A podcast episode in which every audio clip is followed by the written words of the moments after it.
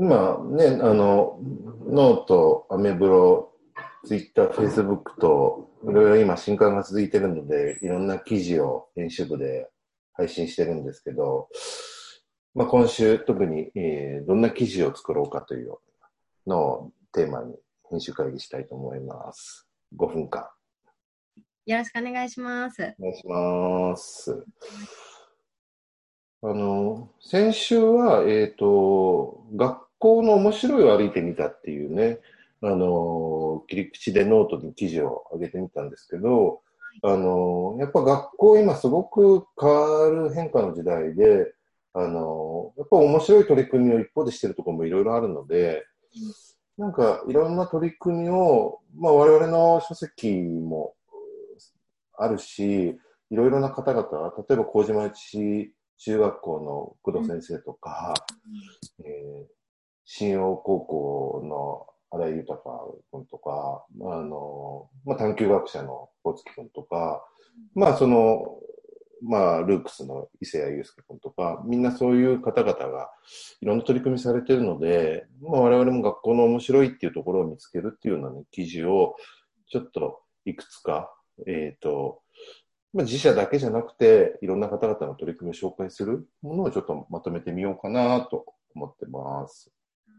はい、ありがとうございます。あの、ツイッターでもちょっと前から面白い小、まあ、小学校なんですけど、小学校の取り組みをしているのをネットで記事見つけたらそれをシェアするっていうのをやってるんですけど、やっぱりこう、知らないところですごい面白い取り組みしている学校っていっぱいあるし、その先生たちとか、その学校の方針とか知ることって、すごいためになりますよね。うんうん、楽しそうですね。あともう一個、あの、まあ、子育てスイッチのね、川辺健二先生の、えっ、ー、と、まあ、切り口で、まあ、未来歯科っていう歯科委員をやってらっしゃるってこともあるんですけど、未来からやってきた歯医者さんっていうことで、うん、まあ、川辺先生がね、ある意味非常に、まあ、未来型というか、まあ、あの、ある意味、まあ、お医者さんの世界では宇宙人みたいな方なので、なんかそういう、あの、今までの常識ではない新しい価値観を提案している先生っていうことで、まあ、あの、未来からやってきたお医者さんの視点っていうもので、まあ一度目はその、治療をしない歯医者さんっていうふうに挙げたんですけど、うん、えーまあ、歯医者さんなのに子育てを教えてるとか、うん、歯医者さんなのに実は手相もプロだとか、いろいろ面白いあの切り口を持ってる先生なんで、そんな記事をね、えー、ちょっと紹介というか、できればなというふうに、それも考えてます。はい私もあの川辺先生の子育てスイッチその後ということで実際に子育てスイッチも読んでやってみたけれどもちょっと先生に質問したいみたいな方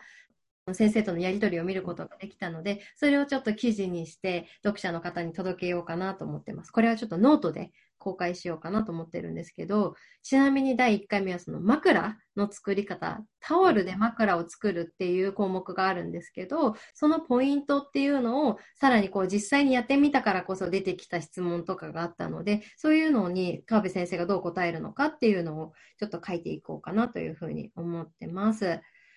あと、私はですね、あの、あり方で生きるっていう大久保寛治さんの書籍を11月に出したんですども、あの本はやっぱりこう読んで終わりじゃなくて、その後実践とか自己との対話をするってことがすごく重要だと思っていて、なんかそういうあの自分がこういうふうに実践したよっていう発信をしてくださってる方もたくさんいらっしゃるので、ちょっとそれにちなんで私たちもあの4コマ漫画だったりとか、こういう気づきがあったよっていう編集部からの気づきをインスタで紹介できるように作っていこうかなと思ってます。